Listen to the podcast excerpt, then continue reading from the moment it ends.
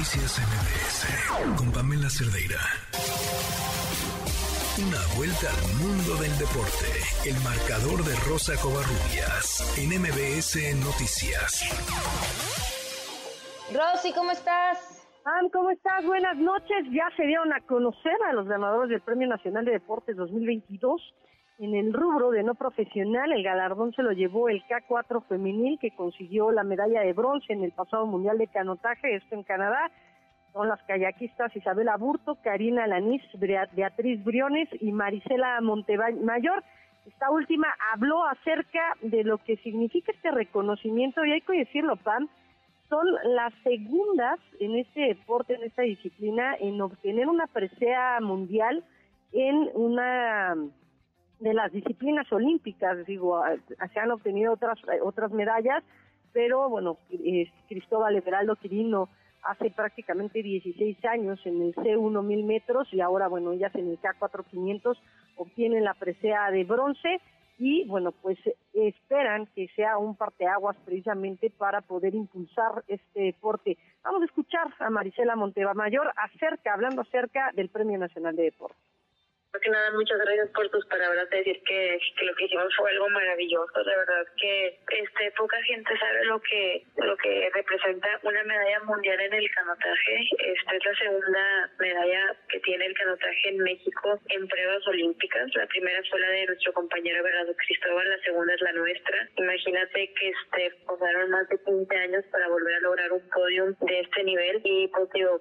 ya que seamos nosotras, pues enorme en su momento ganar la medalla, hoy ganar el Premio Nacional del Deporte es otro orgullo también que, nos galardonen con este con lo mejor del país del, del deporte del 2022. yo creo que eh, a principio de año lo platicaba con mis compañeras, ninguna pensamos que iba a ser tan bueno como como lo, como lo está haciendo. Y bueno, en el rubro del deporte paralímpico, el premio fue para Jesús Hernández, multimedallista en el Mundial de Paranatación y campeón en la Serie Mundial de Tijuana.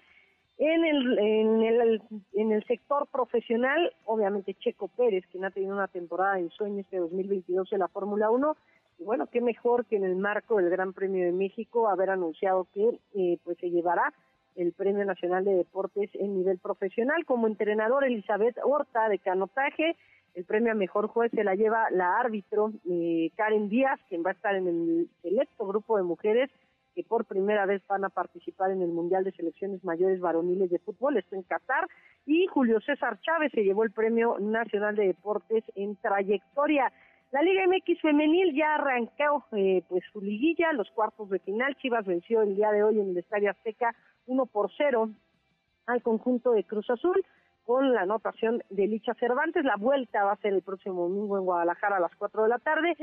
Mañana Pachuca estará enfrentando a Monterrey y Toluca ante Tigres. Ya arrancó la final del fútbol mexicano, se está disputando en el estadio Nemesio 10. Y bueno, pues Toluca y Pachuca están empatando sin goles. Y hablar del Gran Premio de México, Pam, ya mencionábamos que, bueno, pues Checo Pérez se le otorgó el Premio Nacional de Deportes, bueno, va a ser reconocido con el Premio Nacional de Deportes a nivel profesional, pero el día de hoy se dio un anuncio muy importante. Alejandro Soberón, presidente ejecutivo de CIA y miembro de la organización del Gran Premio de México, dio a conocer que va a haber Gran Premio en este país para rato. Vamos a escuchar en esta ocasión, en donde celebramos el 60 aniversario del primer Gran Premio en nuestro país, estamos encantados de compartir excelentes noticias con ustedes. Gracias al liderazgo de la doctora Claudia Sheinbaum, al gobierno de la Ciudad de México, el Gran Premio Mexicano se mantendrá en el calendario de Fórmula 1 hasta 2025.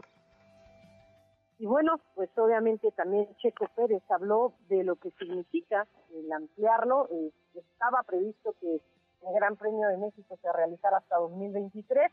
Se llega a un acuerdo con la Ciudad de México por supuesto, con el gobierno eh, federal. Y bueno, pues Checo Pérez habla de lo que representa para él tener Gran Premio hasta dentro de tres años. Y es Muy un momento, ¿no? de, esta gran fiesta, de, lo que traemos a todo nuestro país y lo que representa este evento, ¿no? Como, como país. Entonces estoy muy contento y feliz por la extensión, ¿no? Que vamos a tener muchos años más esta fiesta y, bueno, espero que sea un, excelente fin de semana y, que todo nos salga bien.